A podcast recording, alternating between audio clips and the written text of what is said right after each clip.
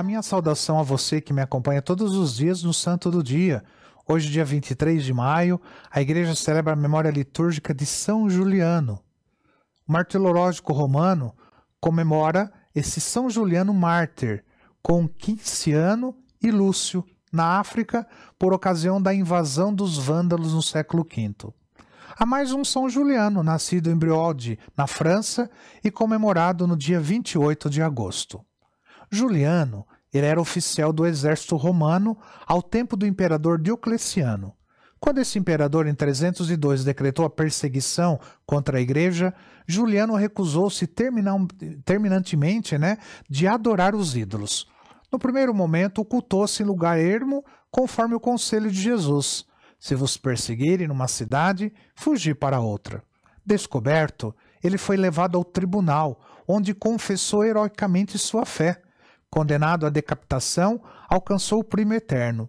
No lugar do seu martírio, foi elevado uma basílica que lhe perpetuou a memória.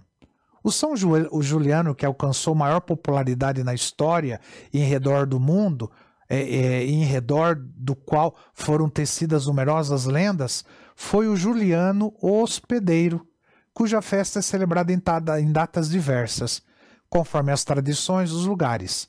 Falando dele, no dia 9 de, de janeiro, o martirológico, né? O Diz, natural de Antioquia da Síria, casado com Basilissa, é, com a qual, porém, viveu na perfeita castidade. Ele tinha transformado sua casa em hospedaria em favor dos pobres e, sobretudo, dos perseguidos por causa da fé. De fato, vigorava em seu tempo a perseguição de Diocleciano, em 305, e o clima de terror por toda parte mas Juliano, a despeito dos perigos, continuava sua obra assistencial até que, descoberta a sua condição cristã, foi levado ao tribunal, processado, torturado e condenado a ser decapitado por volta do ano 308. A esposa Basilissa tinha falecido santamente pouco antes. Sobre esses dois dados históricos, a fantasia popular teceu não poucas lendas que se confundiram largamente na Idade Média, influenciando a vários artistas e escritores. A majestosa, a majestosa Catedral de Chartres, na França, construída no século XIII, imortalizou a memória de São Juliano em seus vitrais. As grandes cidades de Gran Macerata, na Europa, o escolheram como padroeiro, e os viajantes hospedeiros o invocam como protetor. Além dos santos mártires, citamos também um monge beneditino que honrou com exímia santidade o nome de Juliano. Ele viveu no século XV, em Palermo, na Itália, e se impôs à admiração de todos pelo seu alto saber, pelas virtudes e ação apostólica.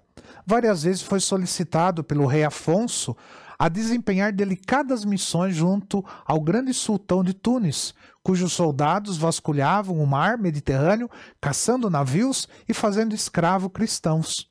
Por cinco vezes cruzou o mar como mediador junto ao prepotente sultão, conseguindo a liberação de numerosos escravos e certa mitigação nos belicosos projetos.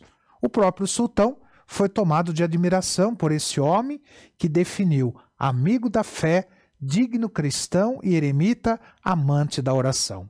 Ele foi também promotor em Palermo de numerosas obras caritativas, inclusive da fundação de um hospital para os pobres. Ele faleceu por volta do ano de 1455, pranteado e amado por todo o povo de Palermo. São Juliano, rogai por nós. Que o Senhor te abençoe em nome do Pai, do Filho e do Espírito Santo. Amém.